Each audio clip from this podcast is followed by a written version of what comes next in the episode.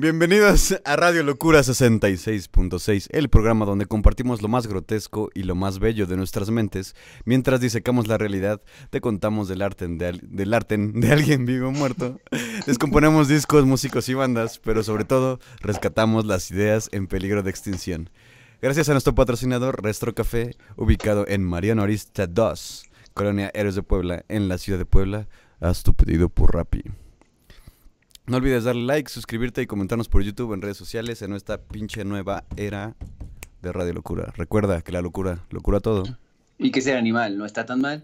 Y vamos a ver el intro a la chingada. Ya se me apagó el pinche mouse. ¡Vámonos a la chingada!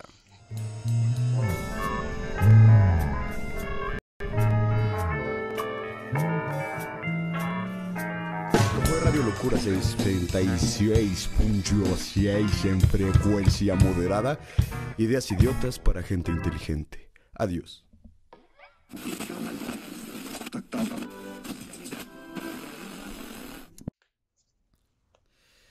Y ahora sí venimos de regreso en esta nueva era de Radio Locura que a nadie le importa y a nadie estaba esperando. Pero ¿cómo estás tú, güey? Pues por fin ha llegado la nueva era que nadie esperaba, pero que todo el mundo podría querer después. Pues estoy bien, creo que estoy un poco cansado. Sin embargo, me esforcé para que este programa tuviera más hilación, tuviera más dinámica y tuviera más risa. Yo, yo también, ya ya sé, que, empezamos. ya sé que tú no me vas a preguntar, güey, pero yo también he estado chido porque he tenido un viajezote bien cabrón, güey, con este... Pues con el programa en general, güey, porque queremos hacerlo más dinámico, para que más gente se una y seamos amigos, como con Roberto Carlos.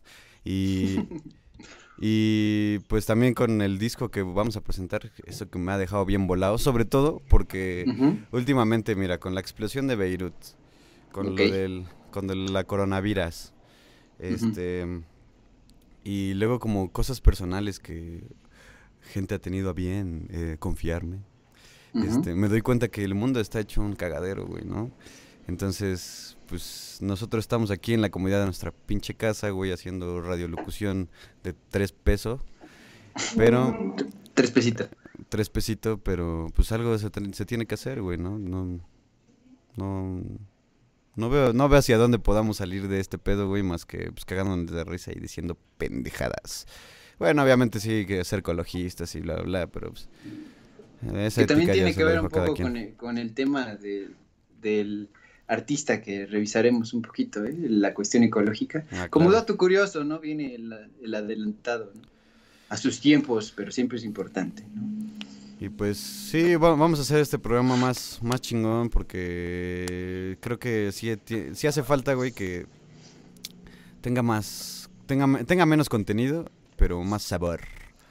Entonces espera- esperamos que les guste a todos nuestros radioescuchas, a nuestros cinco radioescuchas, cinco mil quise decir.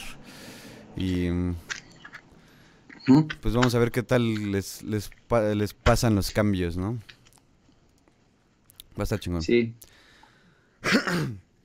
Y pues hay muchas cosas de qué hablar, ¿no? Sobre todo la de la explosión y esas madres, güey, pero para eso escuchen otros podcasts porque aquí eso nos vale verga. No, no es cierto.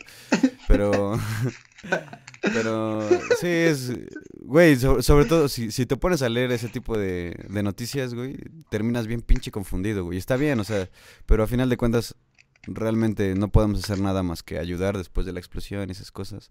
Entonces sí, yo sí les recomiendo que vayan a otros podcasts donde se avienten dos horas hablando de este pedo. Porque sí está interesante, pero sobre todo léanlo. Yo creo que por mucho lo que podemos hacer es el, el clásico y que si se lleva bien, pues es algo chido. Lo de las donaciones, ¿no? Yo he visto mucho, mucho en Instagram, eh, eh, pues personas bastante populares que, que prestan su espacio para las organizaciones de, de allá que están intentando levantar las cosas, ¿no? Y que pues necesitan varo, güey, ¿no? Sí, güey. Pero Eso bueno, es lo, lo más concreto. De por sí el mundo se está yendo a la chingada y por eso hoy les traemos un soundtrack para ese pinche fin del mundo a la chingada. Este, es- güey, tengo, no sé si tengo mucha energía o solamente quiero decir muchas groserías, pero bueno. Este, Eh, contigo probablemente bueno, en fin. eh, pues vayamos ya de, de lleno a las secciones.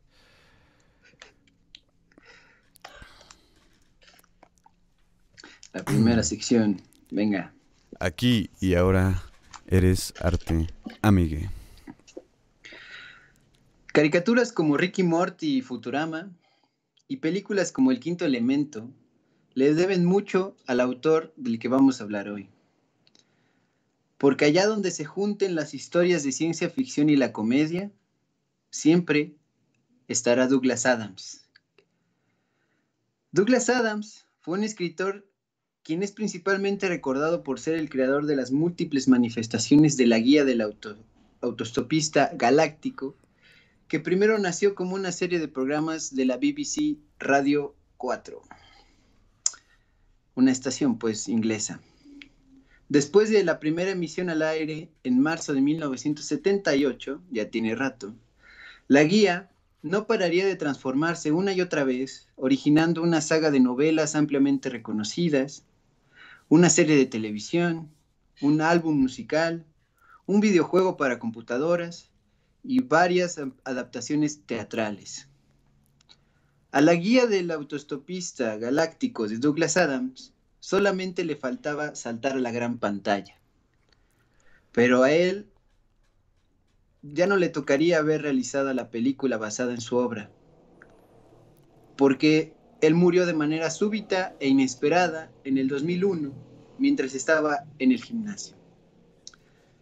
Murió por un infarto, como hemos visto que es bastante común, con tan solo 49 años. Ni siquiera 50 años había cumplido. Al momento de morir, no tenía mucho que había retomado la escritura luego de una pausa de varios años. Y murió cuando parecía que por fin le llamarían de vuelta para que empezaran las grabaciones en algún momento de su adaptación cinematográfica. El sueño de esa película por fin se hizo realidad en 2005, cuatro años después de que él falleció. Y bueno, Douglas Adams es un personaje adorado entre las comunidades de habla inglesa, Estados Unidos, Inglaterra principalmente, pero en los entornos de habla hispana permanece, a pesar de que venda muchos libros todavía, y como un personaje desconocido o simplemente un personaje de nicho ¿no? Un autor de nicho. Pero también nosotros, los que hablamos español, podemos disfrutar de sus historias, a pesar de las traducciones españolas que tienen tantas palabras que nos sacan de onda. Eh, sus historias las podemos abrazar por el tono absurdo que tiene y lo irónico, que en América Latina no solo lo imaginamos, sino como se ha dicho muchas, muchas veces, y un chingo de artistas lo consideran extranjeramente respecto a México, ¿no? Como André Breton y demás. Nosotros, nosotros, nosotros no solo imaginamos lo irónico y lo absurdo, sino que vivimos en él, ¿no? Eh, pues es Douglas Adams, el que vamos a hablar hoy. Y quería empezar con algo muy personal. Sí. Después de la semblanza. Luego pasaré a los datos duros, ¿no? Que es, cuando yo leí la guía del autostopista galáctico, después aclararemos más cosas sobre el título, eh, a mí me... Es de, sí lo puedo decir así, sí lo quiero decir así. Es de los mejores inicios de novela que, he leído. sí, sin pedos. Porque más allá de que solamente lo recuerdes porque está bien escrito, porque suena chido, me parece muy de atrevido y muy, ¿cómo decirlo? Muy contundente, a la verga. Mi novela empieza con el fin del mundo. Está cagado, está, está cagado y aparte está muy imaginativo, güey. Está... Sí, sí, sí, eso. Mi novela empieza con el mundo y mi personaje principal va a sufrirlo dos veces. Porque le tiran su casa, o sea, le están tirando su casa así con un bulldozer, ¿no? Una maquinaria pesada, arrasando, porque tienen que poner por donde está su casa, tiene que pasar una vía de circunvalación, una carretera. Pero también al mismo tiempo, ese mismo día, es el fin del mundo. A la, Moreno Valle. sí, sí. Eh, y cosa que lo sabemos identificar aquí mucho. Eh, la tragedia de que te quiten tu casa.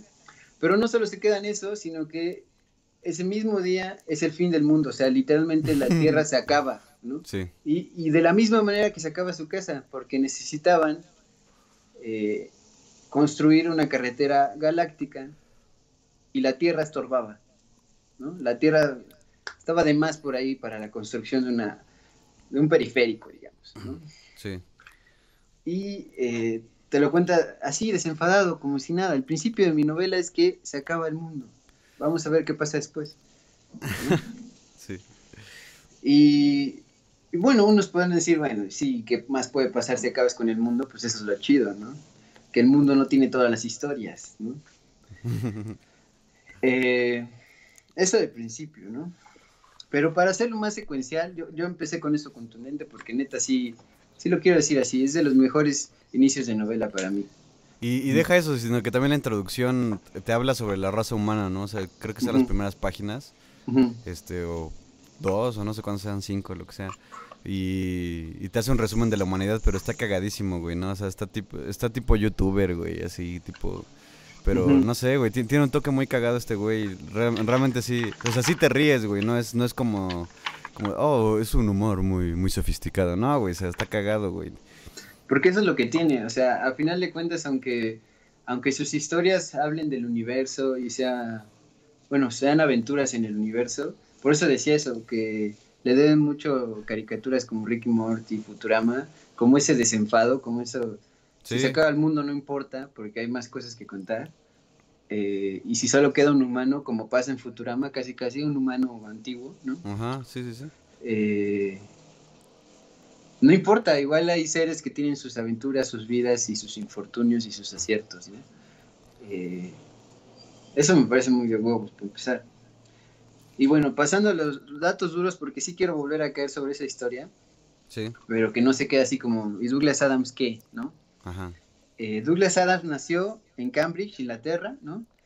Y eh, Cambridge, Inglaterra, está al norte de Londres pero muy pocos después, muy pocos meses después, su familia se mudó a la zona del este de Londres.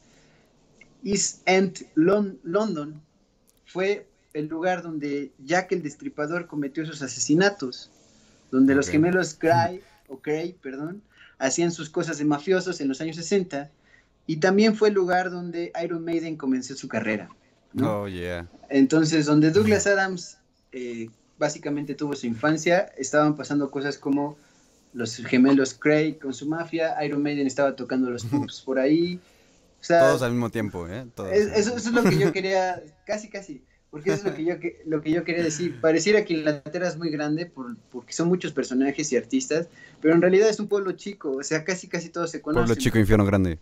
Totalmente. Y en inglés nomás, o sea, es la única diferencia, ¿no?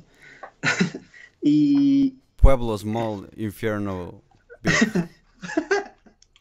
Este, con, con, respecto a sus estudios, quiero destacar dos cosas, ¿no? Primero, su gran estatura de este carnal, de Douglas Adams. Hay que reconocérselo, güey. Ser, alto, ser alto es un talento. La genética no se esforzó millones de años para que en Douglas Adams no consideren su altura, güey. Porque a los dos años de edad, a los 12, güey, así, tú dirías, ah, pues era una pirinolita así chiquita. No, nada, güey, nada, nada, nada. A los 12 ya vería 1,80. 1,80, güey. A los 12. No, Hazme un chingado favor, güey. Eh, al final de su vida me dirá 1,96. Creció poco, ¿no? Creció poco, pero el estirón, fíjate que lo dio bien rápido. ¿no? sí. A los 12. Eso es uno de las cosas de... Oye, ¿cuánto pesó cuando nació, no sabes? No, pues no, no estaba ahí, carnal. No me tocó la suerte. Ajá. No, eso no estaba. No, Solo es la estatura. Ajá. eh, y otra de las cosas importantes de sus años eh, estudiando es que desde ahí ya se veía su habilidad para contar historias. Entre sus compañeros, ya sabes, la típica de, oye, escríbeme algo para la morrita que me gusta, ¿no? Pacifícame algo aquí de una firmita, aquí un recadito para mis jefes, etcétera, ¿no? Si pasa en México, en Inglaterra también pasa, pero con tinta más fina, ¿no? Es la misma, es lo mismo. Es la misma cosa. Uh -huh. eh, y luego de, de, esos datos importantísimos como su estatura y su habilidad para contar historias, que le permanecerá toda la vida, ¿no? Siempre será alto y siempre pareciera que tuviera buenas historias. También venía una tercera cosa que ya fue en años universitarios, que, que siempre quiso pertenecer a un club eh, que llamaban los Footlights, los candeleros, ¿no? Eh, que es un club de apasionados del teatro, ¿no? Apasionados de la comedia, personas amateur de Cambridge, eh, que solo entras en ese club por invitación, ¿no? No puedes inscribirte. Como los magios o como... como esas asociaciones. Los Illuminati. como los, sí, los Illuminati básicamente es el mejor ejemplo. Eh, y él quería entrar, pero pues nadie lo invitaba, carnal. A pesar de sus grandes, grandes alturas y sus buenos textos, nadie le, nadie le importaba todavía.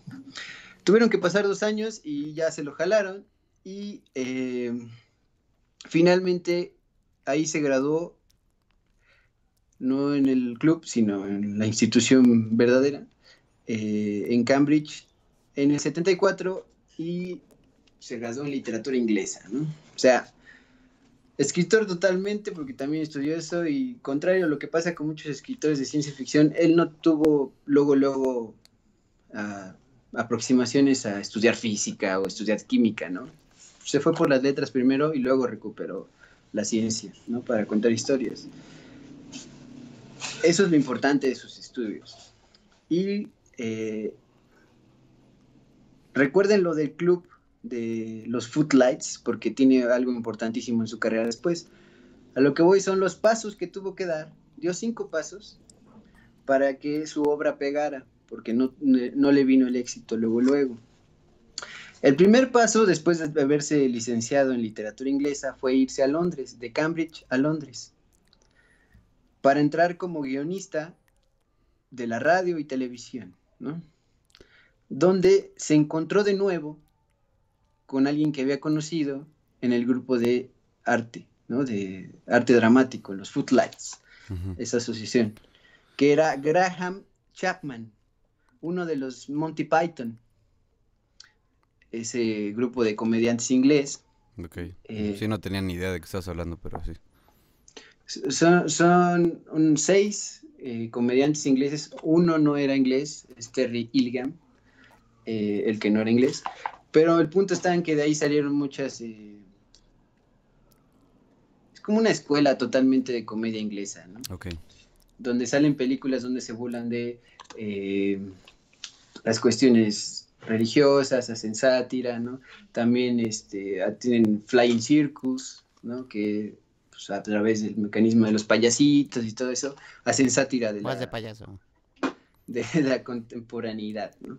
Sí. Eh, mi punto es que primero se fue a eso y lo volvió a encontrar, a este carnal, y empezaron a colaborar, que es el segundo paso. El Adams colaboró con el guion del episodio 45 de la serie de Monty Python y salió actuando como cirujano en el episodio 42, o sea, el anterior de Flying Circus. Estos de Monty Python, ¿no? Estos son proyectos que no eran de Douglas Adams, pero por ahí andaba, ¿no?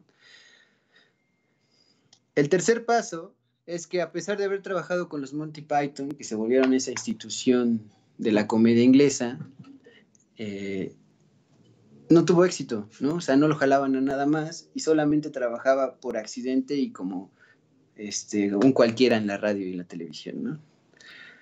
Entonces se tuvo que poner a trabajar de guardia en un hospital, se puso a trabajar de albañil y limpiador de gallineros, eh, también como guardaespaldas de una familia de Qatar, de petroleros, que andaban por ahí en, Londres.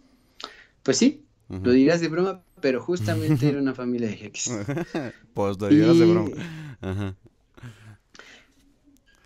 Entonces, el cuarto paso después del fracaso fue la decepción y la vuelta a la casa de su madre.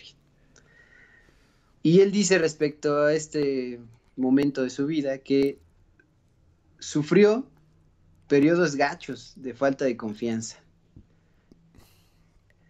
Dice que fue a terapia. Como todos. Fue, fue, a terapia, no como todos, deberíamos ir muchos, casi todos, sí. Pero él fue muy poco a terapia, así dice. Un poquito fue terapia. Y ahí me di cuenta, o a partir de eso me di cuenta, prontamente, que estaba actuando como un granjero que se está quejando del clima, ¿no? De cómo está el día, ¿no? De cómo está el clima. Y él dice, tú no puedes arreglar el clima, solo tienes que seguir adelante con el que ya está ahí, ¿no? El clima está ahí, no lo puedes quitar ni poner. What's the weather change? Exactamente, solo ve cómo cambia y pues dale, ¿no? Ni modo. Eh, no estamos diciendo que sea la única salida a, los problemas de confianza y demás, pero pues él se dio cuenta sí, ¿no? Adaptarse. Y finalmente el quinto paso fue comenzar el viaje galáctico vía radiofónica, es decir, poner su programa en la BBC, ¿no? La Orwell, ¿no? Sí, también, claro porque Orwell también empieza en la BBC. De hecho, es muy interesante que la BBC sí da mucho como carta abierta que participen y se incluyan personas que no tienen fama. Como Televisa. como Telehit, por ejemplo. Ajá. este. Y bueno, ya después vamos a lo que te cruje, hijo de chingada madre. sí. ¿Qué fue? Que ya estoy con, ya me estoy rascando las uñitas, güey, para que me cuentes. ya se me paró la piel. este, y vamos a hablar de, ahora sí que el espíritu del mochilazo, ¿no? Porque la palabra auto, autoestopista, autoestopista, quizás no les, no nos suene tanto, ¿no? O de plano ni siquiera sabemos qué chingados quiere decir autoestopista y ni siquiera lo pronunciamos bien, ¿no? Mm. Pero en México y, muchos lados de América Latina, donde el español es diferente, conocemos eso como ese fenómeno como pedir ride o viajar de mochilazo, ¿no? Entonces, si, si él hubiese comandado su traducción, no le hubiera puesto guía del autostopista galáctico y probablemente le hubiera puesto como... Un mochilero galáctico. exactamente, y lo entenderíamos un poco más. A eso me refería en la introducción con que a, pesar de las traducciones españolas, la guía del autostopista o la guía del mochilazo ahora podemos entenderlo, ¿no? Mochilero. El mochilero. y el título de su obra viene porque un día es la legendaria historia del título, ¿no? Un día estaba algo pedo, así lo dice, estaba un poquito pedo, tirado, en el pasto de Innsbruck, Austria, en unas vacaciones que se dio, viendo las estrellas, tirado en el pasto viendo las estrellas, un poco pedo. Dice que él llevaba una guía del autostopista europeo, es decir, recomendaciones y eh, pues, en general ciertas eh, rutas que puedes tomar para que te lleven de aquí para allá gratis de mochilazo, ¿no? Allá en Europa. Y pensó, que traducido, yo lo traduje así, estaría chido que alguien hiciera la guía del autostopista, pero del universo, la versión galáctica, ¿no? Tiempo después recordaría esa experiencia o le inventaría probablemente. Dice que después ya no se acordaba si lo contaba porque era verdad o solo lo repetía porque pensaban que eso era el origen de su pedo. El punto está en que se pondría a trabajar él mismo en esa guía galáctica. Eh, primero sería una radionovela que fue en el 78 que se estrenó en la BBC Radio 4, ¿no? Luego vendría El dolor de cabeza, de las transformadas, esas historias de transformarlas en novelas, ¿no? Porque, como decía en la introducción, este pedo no solo se queda en un solo formato, ¿no? Las historias de la guía del autostopista fueron muchas cosas. Entonces, muchos formatos, pues. Adams nunca fue un escritor que escribiera muchísimo y desenfrenadamente, ¿no? Eh, sin pedos todo lo contrario, gozaba mucho con las deadlines, con los tiempos de entrega. Él decía que le encantaba el sonido que producían en su cabeza, esa presión y esos nervios de que no tenía era, era muy nada. Era muy mexicano para ser inglés, güey, este cabrón. Exactamente, parecía totalmente. Si hubiese nacido, no sé, en. En, Chincuncuya. Sin pedos. Ah, claro, pues sí. Ajá. Este. Y una de las anécdotas que, ejemplifica que no trabajaba a tiempo, sino que esperaba todo hasta último momento, era que en una ocasión lo tuvieron que encerrar con su editor para que terminara ya la tercera parte de la saga de las novelas. Porque se, porque se había estado haciendo pendejo, ¿no? Eh, lo encerraron ahí, creo que cuatro semanas o tres semanas. No mames. Y no lo dejaron salir hasta que ya tuviera ese libro terminado. deja tú, o sea, lo metieron con el editor, no lo metieron solo, se ahorraron un poco de trabajo. Pero igual también, pobre editor, qué pinche culpa, pero bueno. Este, sí lo logró, y no solo fueron tres partes, sino que fueron cinco novelas. No todas las hizo esa vez que se encerró, pero es un ejemplo, ¿no? De que no trabajaba, sino hasta de veras, ¿no? Es lo que te decía, como, como, esta, como esta, esta cosa de las trilogías legendarias, esta es una quintología, ¿no? Pero en realidad se toma como una trilogía porque... Pero bueno, el primer libro es el, el que empieza todo este pedo. Obviamente estoy diciendo obviedades. Claro. Pero eso venimos a Radio Locura a decir obviedades. si no, ¿quién las dice, chingada madre? Para, eso estamos, para servirle a usted. El punto está en que sí, eh, los libros no salieron todos de paquete y primero pensaban que se iba a quedar en una trilogía, ¿no? Que sería eh, el caso, pero no, se siguió de largo e hizo cinco y a él le gustaba llamarle una trilogía en cinco partes porque eh, eso dejaba en claro que como escribía ciencia ficción, no sabía contar, ¿no? Era uno, era uno de sus chistes. Son, eh. son, chistes como ingleses, pero que dan risa cagada mexicana. risa mexicana.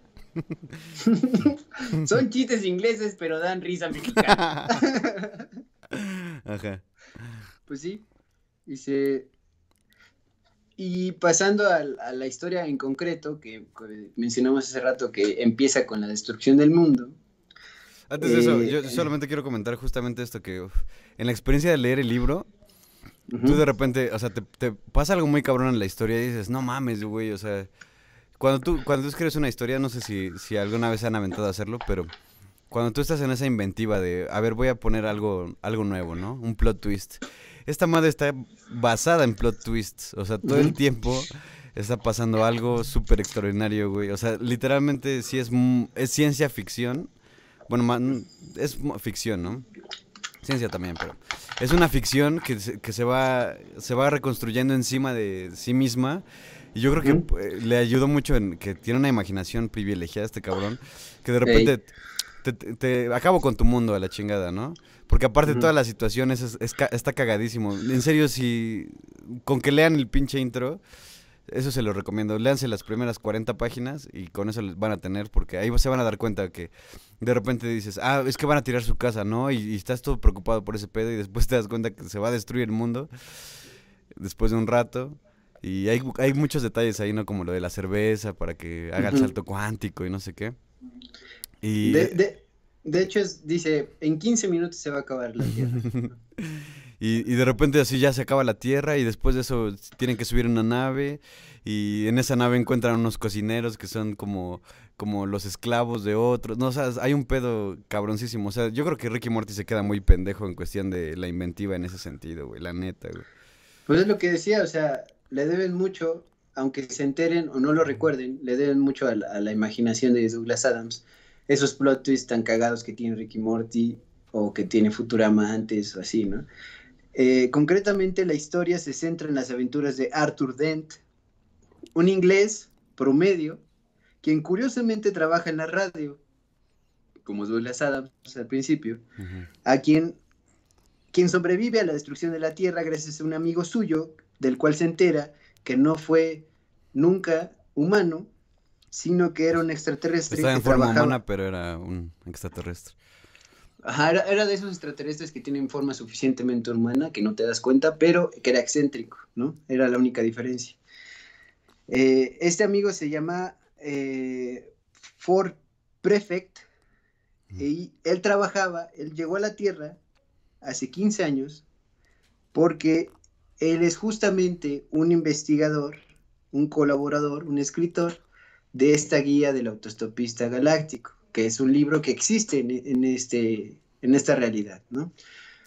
Si alguno de ustedes ha leído o tiene por ahí en la memoria un autor que se llama Isaac Asimov, este güey también era un escritor de ciencia ficción, probablemente tenga en su momento un Eres Artemigue, pero lo que quiero rescatar es que él también presenta un libro dentro de sus libros que se llama La Enciclopedia Galáctica, donde lo que se trata es de recuperar toda la información del universo como un libro de consulta, ¿no? Lo mismo de siempre de las enciclopedias, pero llevándolo al universo. La guía del autostopista eh, menciona la enciclopedia y dice que sí está chido ese proyecto, pero que lamentablemente está más caro que la guía y por eso no se vende tanto. Y aparte de eso, porque ya no se actualiza, ¿no?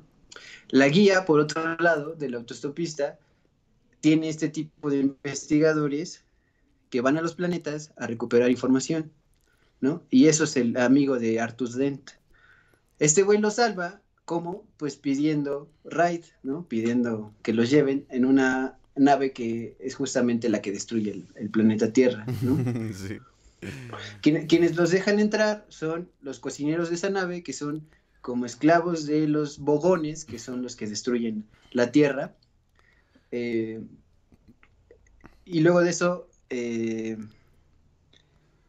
digamos, la, la, causa, perdón, de que destruyan, ya lo había dicho, es la Tierra es la construcción de una carretera intergaláctica eh, pero logran escapar nuestros personajes principales pidiendo ride, ¿no? Casualmente. Eh, antes de que se suban a la nave, Ford le dice a, Arthur Dent, deja lo que estás haciendo, tu casa igual va a valer madre. Ajá, porque ese güey está todo preocupado, ¿no? Así como, güey, es que mi casa, no sé qué, se güey, vente al bar, no, que te valga verga. Y llegan al bar y es como, le explica de, güey, tu casa vale madre porque ahorita, de hecho, en 15 minutos se va a acabar la tierra. y, y piden cervezas, ¿no? Para hacer este Piden seis cervezas para tomárselas de golpe tres y tres, porque esto ayuda para el salto de mochilazo para entrar a la, nave. Y también pide cacahuates, muy importante los cacahuates. Y luego vendrá otro, otro tópico importantísimo, otro elemento muy importante de toda esta serie que después se volvió un símbolo, que es la toalla. Ah, sí. Para, para la guía del autostopista galáctico, dice que tiene una entrada de la toalla que dice que la toalla para un viajero es importantísimo porque la puedes usar tanto para taparte si hace frío donde sea que estés llegando, o la puedes usar para recostarte en las playas magníficas de un planeta exosolar, ¿no? Y demás cosas. Lo más importante de la toalla es que te mantiene vivo, ¿no? Y con frío y con calor sirve. Eso, ese tipo de aventuras tendrán y lo chido es que siempre va conectando, ¿no? De momento hay eh, menciones de entradas de la guía del autostopista metidas ahí en el libro, ¿no? Como si estuvieras leyendo la guía, no solo viendo las aventuras del investigador de la guía y del protagonista humano. Y hay otro personaje importantísimo que es eh, Safoth Pibe Brooks, que es el presidente de la galaxia, que de gobernador no tiene nada porque lo que hace es robarse una nave que funciona a partir de el corazón de oro se llama que funciona a partir de un motor de improbabilidad infinita. está voladísimo este güey, está voladísimo. Que básicamente la idea es que usa eso de la indeterminación de que una cosa puede estar en dos lados a la vez cuánticamente y puede aparecer aquí la luna y de repente en Saturno. Eso lo usa para viajar, ¿no? Entonces es un motor infinito y por eso es que también terminan en esa nave, ¿no? Y de ahí se van de largo, ¿no? Terminan yendo a eh, otros planetas, pero es que, bueno, ahí, antes de que, pases, por ejemplo, cuando llega a la, nave, es, algo que, me, gusta contar cuando recomiendo este libro, que es cuando empiezan a escuchar y dice ese güey, ¿qué están diciendo, no? Y el otro día ese güey le dice, mira, métete este pescadito, métete este pescadito y se mete un pescadito chiquito así en, el oído. Se llama el pez de Babel. El pez de Babel. Y, el pez de Babel, por ejemplo, te, te entra así y ese güey cambia las, las ondas que, que, tú estás, este, las ondas cerebrales que tú estás recibiendo y lo que hace es que el pez te ayuda a entender cualquier idioma de, cual, de cualquier planeta, de cualquier galaxia, ¿no? Y por eso dicen que el pez Babel es la demostración concreta de que Dios no existe porque es, es, demasiado cabrón que la evolución haya dado como resultado algo, algo tan útil, ¿no? Sí. Tiene ese tipo de juegos lógicos y muy absurdos, pero que funcionan durante toda Toma la esa, Tomás de Aquino. pues sí. Y, y no solo con el pez de Babel y los viajes de mochileros, sino donde quiera que van está pasando cosas absurdas y cagadas, pero que sí llevan a más historia, más historia y más historia. Por ejemplo, el segundo libro, para terminar ya las menciones de esto y, ir perfilando, eh, se llama El restaurante del fin del mundo, ¿no? Entonces, si el primer libro empieza con el fin del mundo, el segundo libro, eh, a donde van es a comer, ¿no? Después de sus aventuras de la guía del autostopista, la primera parte, van a comer por fin a un restaurante que es el restaurante del fin del mundo, pero no solo es del mundo de la tierra, porque ya vimos que ya valió verga. Sí, el concepto del restaurante está cabrón, güey, por favor. Sino que es sino que es el restaurante del fin de, los tiempos, ¿no? Y lo que pasa ahí es que todo está armado de manera en, la cual se repite y se repite el fin del mundo y tú lo observes como comenzarlo, o sea, disfrutando del comediante que está ahí arriba de stand-up, ¿no? Y que cada una de las veces que sucede el fin del mundo se presenta ahí eh, el equivalente a Jesucristo de la galaxia, ¿no? y justo cuando les va a revelar la, la verdad de todo, la verdad de la creencia, la verdad de la fe, se acaba el, mundo y vuelve a empezar otra vez en otra noche en la cena del, restaurante del fin del mundo, O sea, vas a, tipo de juegos. vas a una velada a comer rico y todo el pedo y a ver el fin de los tiempos, güey. O sea, no a, vivir la experiencia del fin de los tiempos. Sí, vas a, vas a ver cómo se acaban los tiempos después de una rica cena y espectáculo de, stand-up en vivo. Está loquísimo, eh, güey. Ese es el segundo libro. Bueno, ya el tercero se llama eh, La vida, el universo y otras cosas más. Eh, y bueno, el título ya te dice todo, ¿no? De nuevo vuelvo a ampliarlo. Eh, el último se llama básicamente Inofensivo. Y el cuarto se me fue el nombre, pero ahorita se lo digo. lo importante con Douglas Adams, lo que quiero dejar en claro es que fue un escritor inglés Escribía ciencia ficción divertida y murió sin cumplir ni siquiera los 50 años. Otras cosas curiosas, además de haber escrito este libro o esta serie de libros, es que eh, se interesó muchísimo cuando ya después de haber cumplido los veintitantos años, o sea, los 30, por la tecnología. Él le mamaba usar computadoras Mac. De hecho, eh, fue el, primer comprador, digamos, civil en Londres de una Mac que se estrenó en su momento, ¿no? O sea, después de, los de Mac en Estados Unidos, él fue el primero que la compró. Ese tipo de cosas como geeks, ¿no? Eh, y también eh, se interesó muchísimo por desarrollar eh, páginas de Internet que pudieran empezar a replicar la idea que tenía de la idea de los autostopistas, ¿no? Recuperar información de manera divertida. por eso también lo consultaron para hacer videojuegos su obra. Y además igual al final de su vida empezó a hacer obras con una novela de conciencia ecológica, porque se interesó demasiado. De hecho, eh, después de que muere, y desde antes ya estaba encaminado muchas de sus ganancias a dos asociaciones, una era para rinocerontes y la otra era en general para vida silvestre. y tenía como esa conciencia también, ¿no? No solo era la diversión, sino también ser consciente que la tierra se va a acabar, pero pues tampoco te pases de lanza, ¿no? con los animales, qué culpa, ¿no? Y, y por último, con lo que dejé un hilo suelto al principio es que eh, él, a él no le tocó ver su película, ¿no? Y hay una historia ahí rápidamente que es, él estuvo más de 10 años armando y armando y armando guion tras guion tras guion de su propio texto, de sus propias obras, eh, de la guía del autostopista, y siempre le decían, es que sí está bien, pero ah, no embona tu guion, no está chido, ¿no? Imagínate, casi, casi, porque, güey, ya había logrado ponerlo en series de televisión, salió como una radionovela, lo hizo como novelas escritas, hizo un videojuego, güey. El teatro ya tenía muchas de sus obras con su nombre y demás, de esa historia, pero Hollywood siempre le estuvo diciendo, no, no está chido, no está chido, aunque la idea sí nos gusta. casi, casi, total que cuando justamente ya le iban a empezar a decir, casi, casi la llamada de, ¿sabes qué? Ella nos dio luz verde. justo en ese momento, al día siguiente de que podrían haber empezado, se muere este canal en un gimnasio, ahí en California, ¿no? Porque se pasó a vivir a California buscando ese sueño.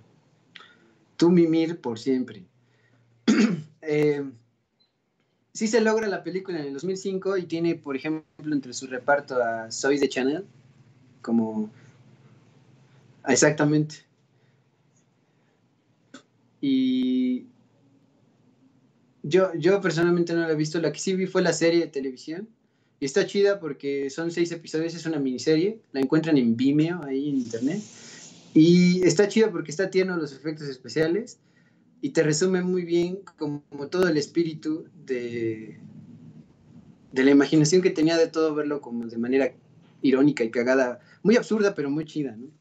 Eh, no sé si tengas algo más que decir específicamente de tu experiencia o lo que recuerdes.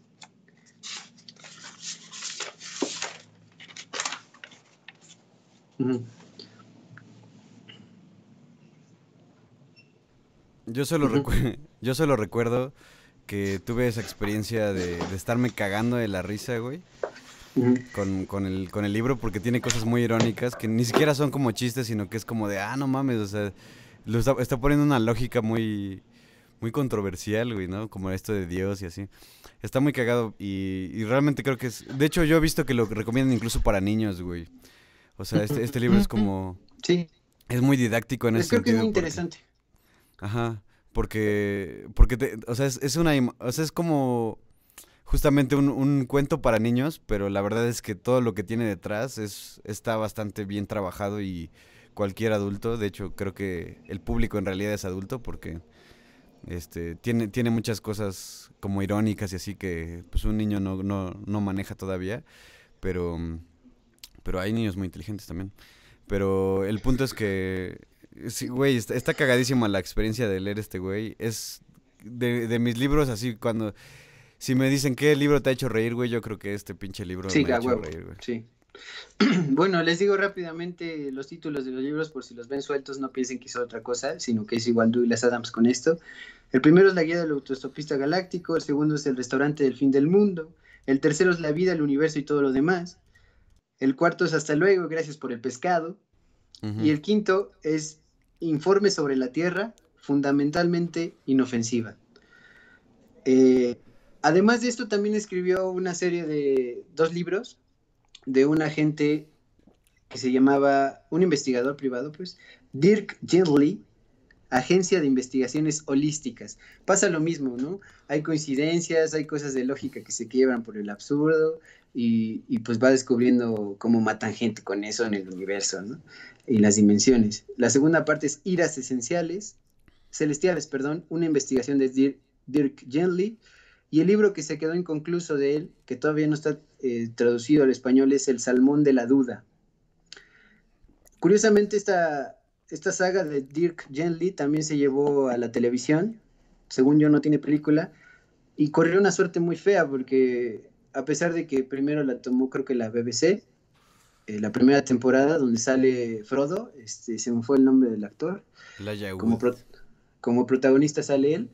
Eh, la segunda temporada la tomó Netflix y de hecho está chida, ¿no? Tiene bastantes efectos chidos y de momento sí te da el viejón bien, bien acá por la edición.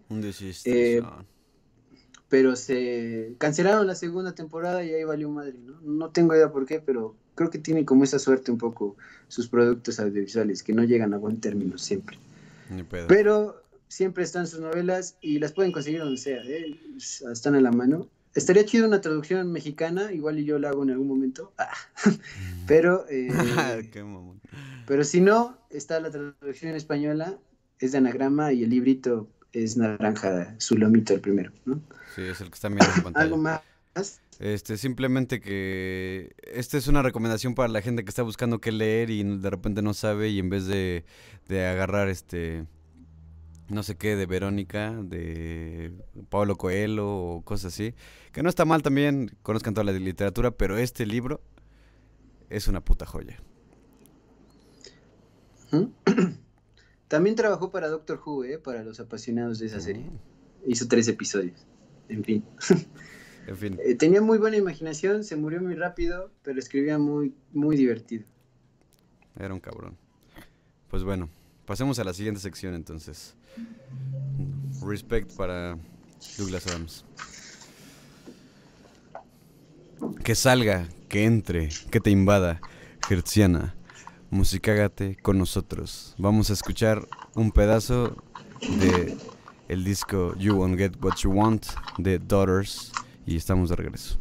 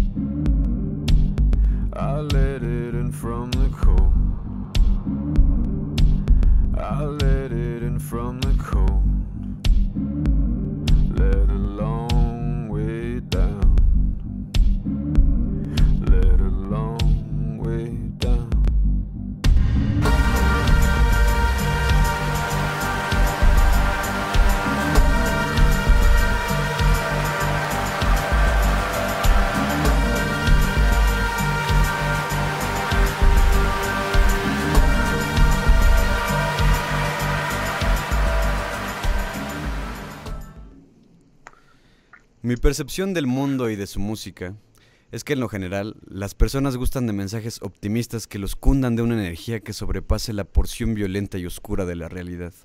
Casi cualquier canción habla de amor, casi cualquier canción cree en eternidades que están empaquetadas en canciones de 3 a 5 minutos.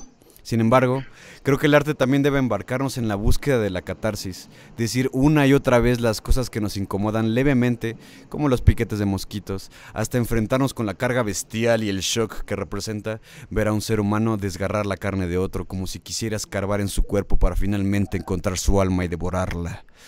Es por eso que hoy les hablaré de un disco que particularmente Destina sus mensajes a encontrar la redención a partir de la desesperación, de sumergirse en la oscuridad en la búsqueda de una luz verdadera, sin pretensión de dar ningún consejo, reconociendo que todo aquel que lo escuche encontrará la luz de una pequeña vela que poco a poco se apaga en la oscuridad.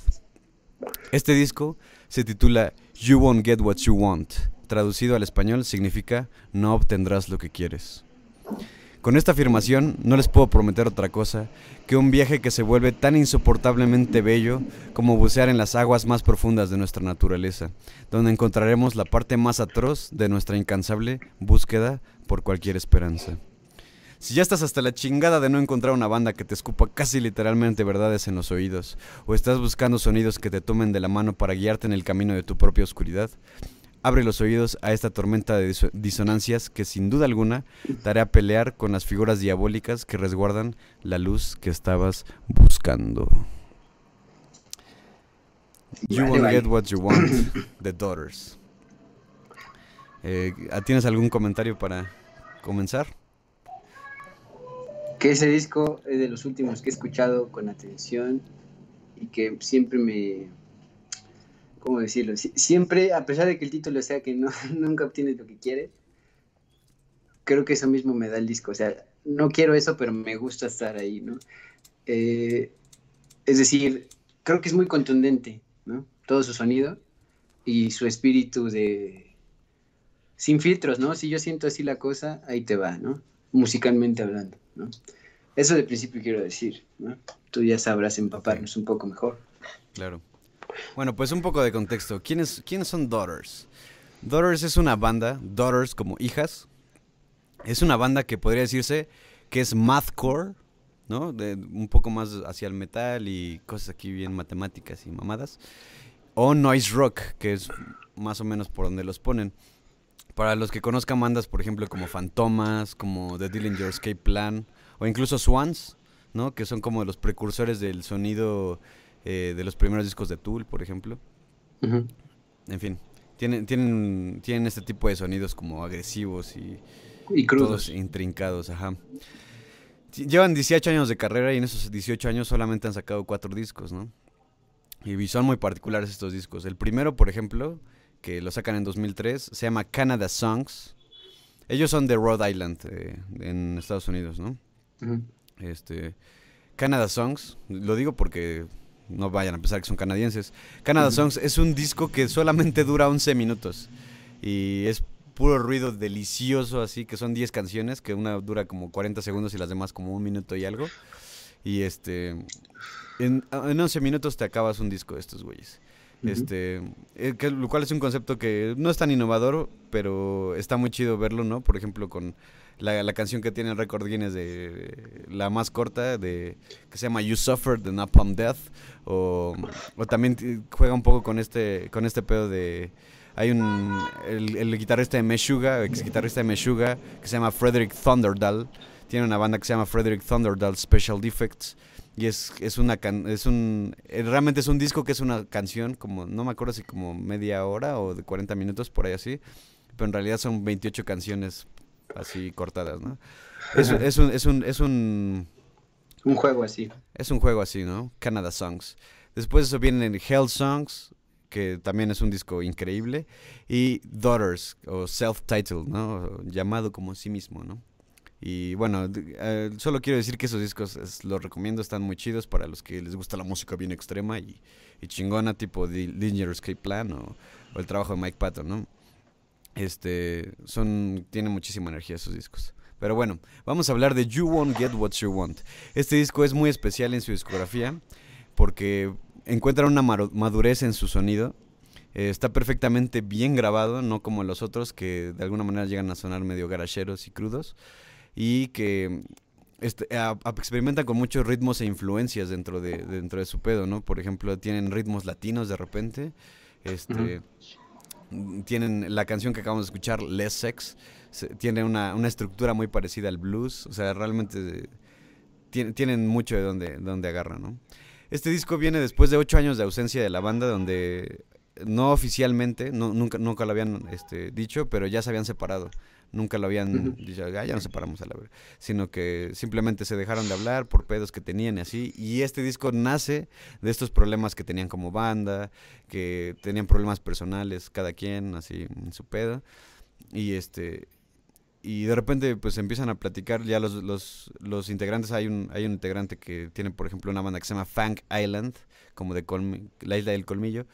Eh, y de repente dice, oye, es que de repente yo toco y así me dicen, oye, ¿qué pedo con Daughters? ¿Cuándo va a regresar? Y así, ¿no? En esos ocho años. Entonces, de repente dicen, ¿saben qué? Vamos a, dejarnos de, vamos a dejarnos de mamadas. Somos amigos que hacemos música chida, entonces vamos a empezar con a grabar este disco, ¿no? Este disco lo graban más o menos a distancia, ¿no? Cada quien graba ideas y así. Y llegan a un pedo bien cabrón porque eh, en, en el Dropbox guardan más o menos 150 ideas para, para canciones. Es decir que son casi 150 canciones que no fueron terminadas y poco a poco se fueron desarrollando hasta terminar con, con las que estuvieron en el disco.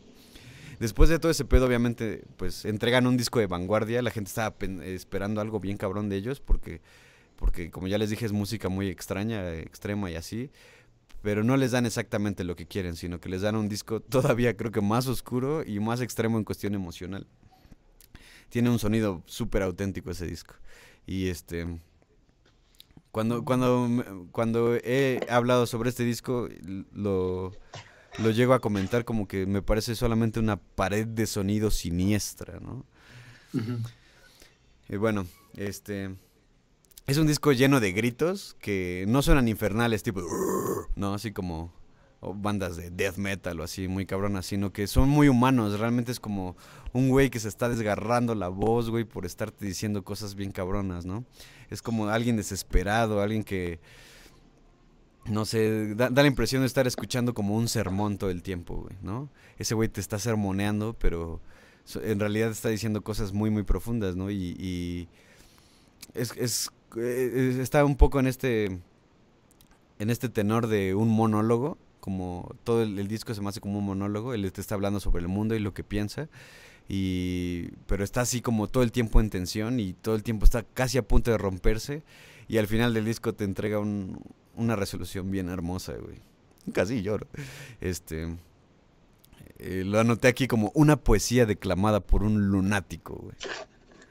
Pero bueno, este, este cabrón, este, eh, Alexis Marshall, que es el que canta, este, o grita, como quieran, declama. Este, es de esos güeyes pinches locos, güey, que agarran el micrófono a la Gigi Allen, los que le- les guste el punk, la escena del punk, lo conocerán, que se empiezan a pegar así en, el, en el- la frente con el micrófono hasta que se dejan sangrado acá, ¿no? O sea, es, un güey que vive bien cabrón la emoción y el escenario, güey. Eh, se vomita, ah, cuando tocaban antes se vomitaban así en el escenario, se bajaban los pantalones, enseñaban este, los genitales y esas cosas, ¿no? O sea, les valía verga, güey. Realmente es una, una banda de lo que podría llamarse el- unos rockstars hechos y derechos. Y, y de repente esos güeyes que están cantando y oh, se mama al micrófono, así como que le hace una felación al micrófono, güey. O sea, le- es, es irrespetuoso hasta con su equipo, ¿no? Claro, sí. Este, sí. Es este tipo de cabrones, ¿no? Entonces, ¿qué, qué se pueden esperar de una persona así? Y realmente es mucha filosofía. Este disco está plagado de mucha filosofía. Propia, obviamente, pero... Este... Te, te lleva como a- Todo este disco siento que es un estrés emocional así cabrón todo el tiempo, güey. Y, y- lo, estaba rescatando de, algo que, leí por ahí, o lo vi, creo que lo hice Jordan Peterson, de hecho, ahora me acuerdo. Jordan Peterson dice algo sobre la evolución y estas cosas. Pero a mí, a mí me hace mucho sentido eh, que este disco tiene ese concepto como de esta emocionalidad a la que te lleva. Son cosas tan dinámicas que no te vas a encontrar en tu vida diaria. Sí en forma, pero no las vas a encontrar en esa forma filosófica que él te las presenta. Entonces eso te lleva a una tensión emocional que como es, este Jordan Peterson lo dice, ¿no? Cuando tú te ejercitas, cuando ejercitas un músculo, en realidad lo estás llevando a un punto de tensión tan cabrona que eventualmente hace que este crezca y se fortalezca, ¿no? Como, como muy cristiano, ¿no? Como de fortalece tu espíritu y ora con Dios y así. Ora con Dios. Y este... Y, y- yo siento que esto te, esto te empieza a llevar como por ese pedo, ¿no? Que empiezas a ahondar en una, una oscuridad muy propia que al mismo tiempo, sabiendo que alguien más lo está haciendo, te sientes identificado y sabes que no estás solo, güey, ¿no? Es desolador, pero es una desolación colectiva, güey. Entonces siento que eso es lo chido porque te llevan un ejercicio todo el tiempo de, de, de estresarte emocionalmente hasta que llegas a encontrar y ejercitar ciertas cosas que te ayudan a encontrar verdades bien cabronas. Por eso me refiero a, esa- a esas velas que yacen en la oscuridad, ¿no? Ok, digamos que son microfracturas para fortalecer el hueso. ¿no? Sí, exactamente. Eh, bueno, eh, está lleno así de sonidos como tortuosos, güey, y como alguien lo, lo explicó como el, que es el sonido de un hoyo negro, güey, ¿no? Claro, claro, cada quien lo, lo, lo, lo tomará como quiere, pero así me parece muy atinado eso. Es cacofónico, no vas a encontrar eh, armonías así muy bonitas, a excepción de algunas cosas que, que cuando te llegan están hermosas, güey. ¿Sabes a quién me recuerda? Y esto tiene que ver con Douglas Adams. En uno de los libros de ese güey, creo que es en el restaurante del fin del mundo, cuentan de una historia, perdón, de una banda de rock que son la banda más ruidosa del universo. Así, as- así los caracterizan porque para tocar ellos tocan como a 500 años luz de donde es el concierto, donde está puesto su sonido, y lo que hacen es destruir mundos y satélites A su puta madre. este, con, con ondas eh, de sonido y más bien con láseres, porque en el, en el espacio es, es técnicamente imposible que el sonido se, se vaya, pero no la luz. Entonces con rayos láser destruyen planetas y graban eso y lo escuchan, pon tú que ellos están teniendo el concierto en el sol, ¿no? Aquí cerquita a 8 minutos luz y, y tú lo escuchas sin pedos en Plutón, ¿no? Sí. Así, así es Doubters, pero en la vida real. Sí, sí, sí, sí. Y es que es justamente eso, o sea, lo puedes tomar como que en un sentido muy exagerado, pero realmente yo creo que es una banda, de- bueno, noise rock, ya muchos conocerán tal vez que es el noise rock, este, pero estos güeyes lo llevan a un nivel bien pinche extremo. No es metal, les, les juro que no es metal, no, no, no, no lo pondría en cuestión metal. Eh, De hecho, ellos consideran que simplemente tocan rock, and roll. Ujú. sí. Pero ese rock and roll que implica como cuando empezó, ¿no? O sea, yo me siento triste canto mi tristeza de tal manera que me mueva todo, ¿no? Si yo me siento prendido, grito prendido y, intento transmitir esa felicidad con, esos gritos, ¿no?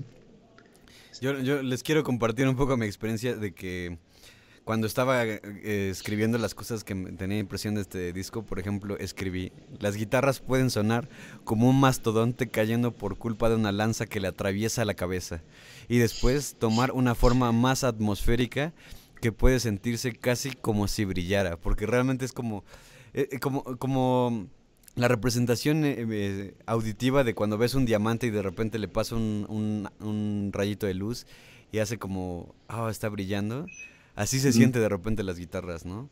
Eso me parece muy loco porque de repente parecía algo tan hermoso, pero está en contexto que, justo acabas de escuchar algo bien pinche gigantesco, ¿no? Este, creo, que no creo que no tienen miedo a la repetición porque no siempre es igual, ¿no?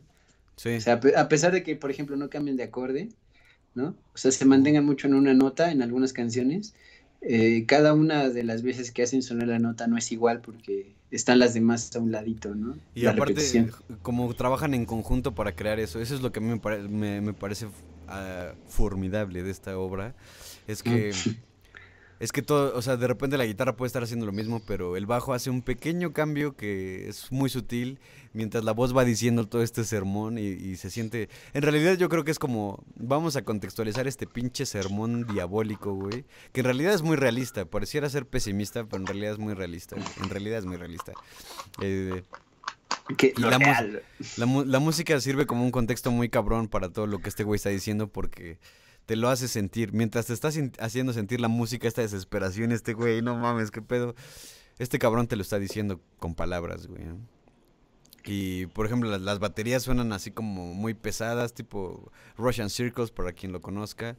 Eh, de repente tiene. Las baterías están, están grabadísimas, grabadas de una manera bien cabrona. Graba, sí, están, grabadísimas en el mundo. este, suenan profundas, suenan así, y aparte este güey tiene una forma de tocar muy peculiar, entonces está muy interesante para los que buscan discos eh, de baterías interesantes, güey, eso sí puede decirlo.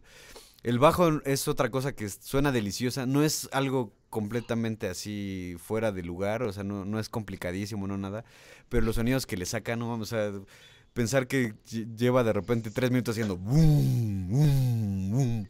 Es a la merga, güey. suena, suena gigantesco este pedo. Pero a pesar de todo, este es un disco íntimo. O sea, realmente la experiencia de escuchar este disco es muy íntima. Eh, porque de repente te, evoca cosas bien infernales, apocalípticas, muy cabronas. Pero de repente se calla la música y solamente escuchas la voz así. Muy, muy clara. Y dices, a la verga, güey. O sea, tiene unos, unos matices cabroncísimos este disco. Y yo lo, lo escribí como que se siente como una voz que confiesa por primera vez los escenarios aterradores que se pasean por la mente de quien lo cuenta, casi como si no quisiera decirlo. Yo creo que se parece mucho a la sensación de esos momentos de estrés del día a día, del trabajo, de estar trabajando el reloj, y que en la cabeza estás hablando y hablando y hablando, maldiciendo muchas cosas, ¿no? Pensando quizás en en qué, en qué otra cosa podrías estar haciendo o qué realmente te gusta, pero tienes que seguir en lo mecánico de la vida moderna, ¿no? Sí, porque justamente se, basa en este concepto de una fragilidad cabrona, como de, uh, parafraseando un poco lo que dice en una parte de, una, letra, eh, de, dice, eh, todos, todos cometen errores, ¿no? Solamente, a, a little is all it takes, o sea, a little is all it takes, o sea, es como falta muy poco para que eso pase. O sea, realmente es muy frágil todo esto, güey. Eh, cuando alguien llega al éxito y de repente se cae, solamente hace falta un pequeño empujón para ese pedo, ¿no? Pero, ah, no mames, es que realmente si le pones a... Yo recomiendo totalmente que este disco lo escuchen de corrido, porque yo creo que hay que rescatar eso. Es, es una cuestión de manifiesto personal y tal vez tú te incluyas. Estamos perdiendo el pedo de escuchar discos completos y no nos ponemos a pensar en que, por ejemplo, si tú haces un disco o si tú haces una obra, lo que quieres es que la gente lo tome del principio hasta el final. ¿Por qué? Porque de alguna manera, si está pensado ya como música, por ejemplo, tiene una secuencialidad en lo que esta, este disco me parece que la tiene perfectamente bien balanceada. porque te va llevando en un- un- una narrativa, ¿no? Entonces siento que hay que rescatar ese pedo de escuchar el disco completo. Yo se lo recomiendo totalmente de que se pongan los audífonos un día que estén a punto de suicidarse, un día que estén a punto de todo ese pedo, porque neta, o sea, es, es una emocionalidad muy cabrona la que maneja este güey y no te va a dejar en, en la nada, ¿no? No es como estas canciones de metal de, ah, cortar cabezas y vamos a conquistar este, vamos por el santo grial y pendejas de power metal, sino que realmente te, te pone en un contexto muy, muy real, o sea, de lo que te- este güey te está hablando. Obviamente no habla de cosas como la lucha de clases y pendejas así, porque ellos viven en otro mundo también. Pero en un sentido muy natural de lo que es el ser humano, me parece que toca muchísimas cosas, güey, que son bastante reales. O sea, más bien bastante realistas, ¿no? La manera en la que los, las pone.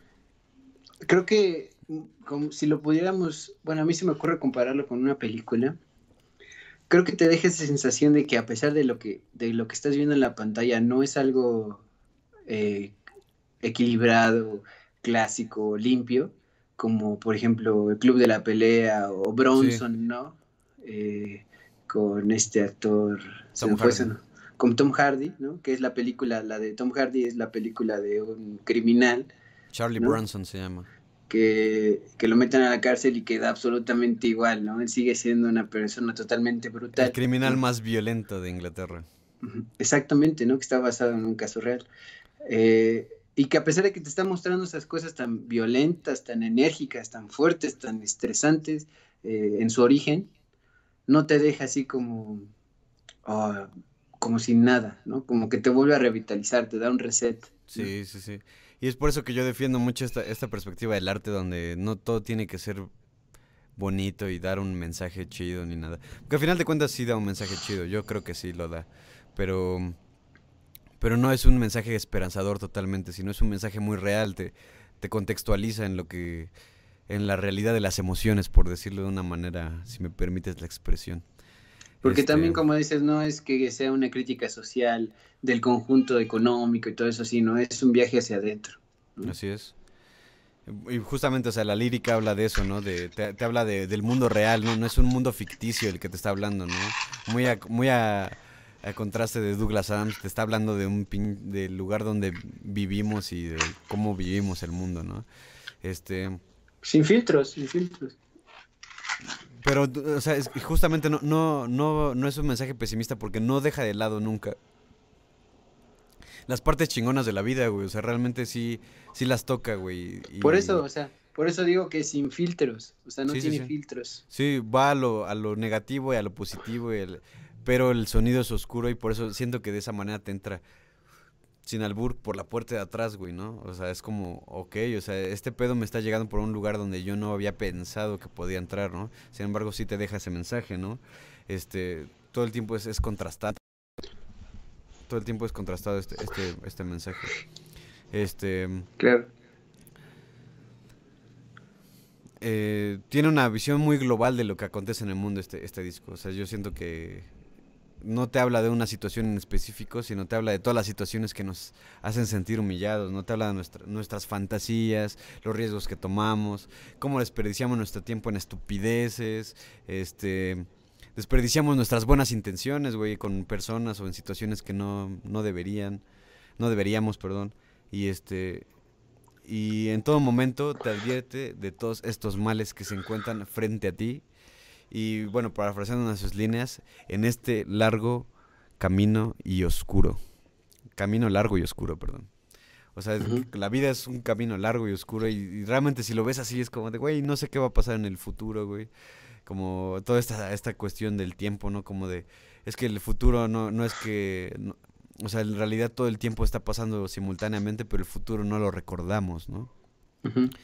Y por eso es que es algo oscuro, güey, porque realmente no puedes ver más allá de lo que estás viviendo o lo que, lo que puedas ver hacia atrás, ¿no?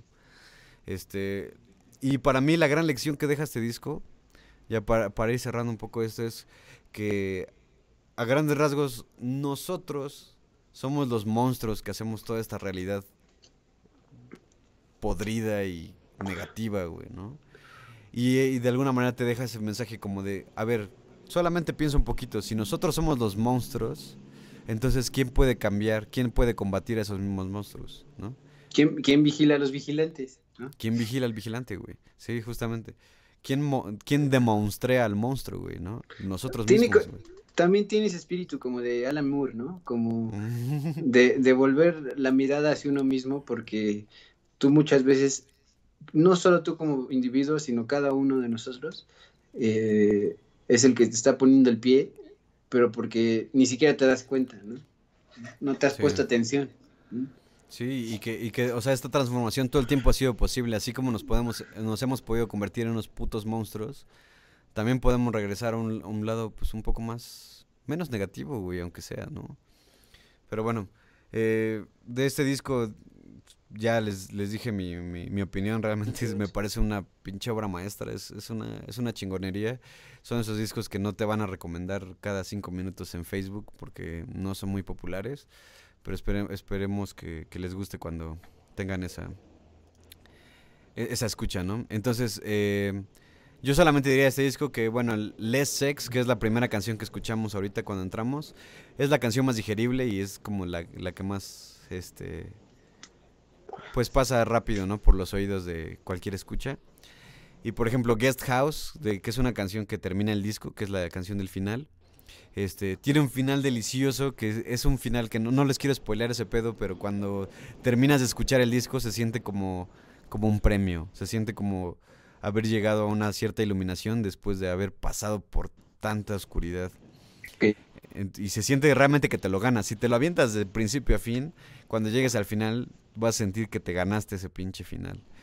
Y, y bueno, pero mm, eh, no es un disco que obviamente le- eh, les gusta a la primera a muchas personas. Yo creo que lleva a veces a varias escuchas. Pero si, si eres de los más osados y te lo quieres aventar de principio a fin y le das la bienvenida de la manera más abierta para que ese disco te invada con toda la música y las letras, te aseguro que un día nos vas a agradecer el hecho de que te lo estemos recomendando. Em, es un disco que está hecho Que entre, para... que te invada. Musicágate con nosotros. Para la gente que está buscando nuevas propuestas, este disco es de lo mejor que puedo decir justo de, bueno, de este tipo de música. Y, y bueno, para la- las, las escuchas recomiendo ir es- es- escuchando, digo, leyendo las letras, ya sea en español o en inglés, como el- lo que mejor te plazca. Este, son 50 minutos de tu vida que las vas a invertir muy bien porque no vas a regresar igual de ese viaje, neta no vas a regresar igual.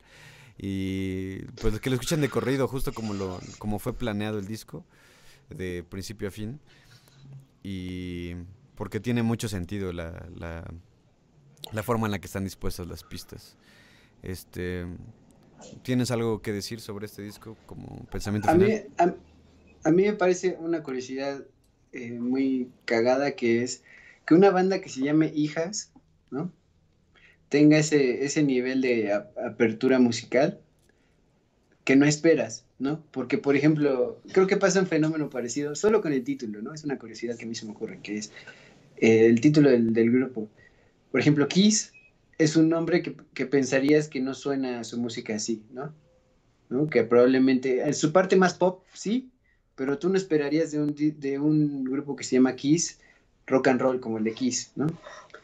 Pasa también con Pantera, ¿no? Es el nombre de un animalito feroz y demás, pero es algo que normalmente te refiere a cuentos, ¿no? O el cuento de la selva, por ejemplo, ¿no? Y Doubters, que es hija, a lo mejor podrías pensar, no sé, que tiene que ver con, con algo del siglo XVIII o algo así, ¿no? Hijas, ¿no? Como hijas del imperio, cosas por el estilo, pero no tiene nada que ver. Entonces también es como tomarte por sorpresa dos veces, ¿no? También desde el nombre del, del disco, el nombre del, del, al- de- del grupo, y creo que lo, lo logran así porque tú me habías dicho que pensabas que probablemente escogieron el nombre por cómo se ve escrito, ¿no? Doubters Se ve muy chido. que es como una palabra muy, muy rara si no sabes qué significa, ¿no? O sea, para las personas que no comprendemos el inglés o luego, una palabra así puede sacarte de onda. Aunque es muy común. Así es. Y bueno, pues. eh, escúchalo, escucha este disco, neta, es una chingonería. Aunque en- solamente te gusta escuchar reggaetón o solamente escuches rake o aunque te guste solamente el rock progresivo o te guste el jazz o lo que sea, es un disco que yo siento que sí tienen que, que escuchar muchas personas. Eh, como una mención honorífica quiero decir que por ejemplo hay un disco que se llama Everywhere at the End of Time. En todo lugar en el fin de los tiempos, algo así que es un, son seis discos que forman solamente como uno conceptual que dan, van dando como todo el viaje que tiene una persona que tiene demencia, ¿no? Muchas personas han dicho que literalmente es lo que una persona que tiene demencia llega a sentir. Y es un viaje de seis horas. O sea, les estoy hablando de cosas más cabronas para que vean que esto realmente es la entrada a un mundo bien cabrón de sensaciones. Este, Everywhere at the, end, uh, at the End of Time.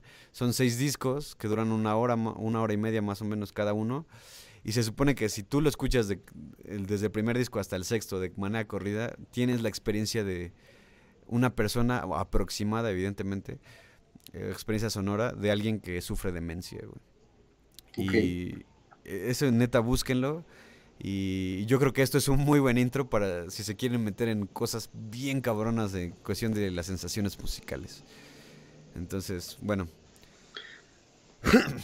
Esto fue Daughters eh, you Won't Get What You Want. Esperamos que les guste la, este pedo. Y bueno, pues mencionar a Restro, ¿no? Que es nuestro patrocinador oficial.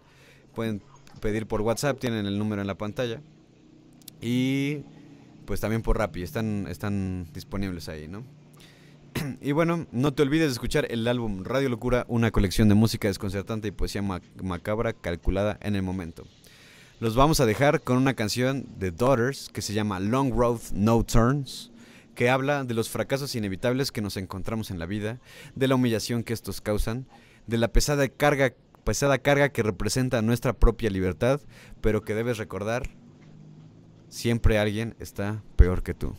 Esto fue Radio Locura 66.6 FM, ideas idiotas para gente inteligente y adiós. Y adiós.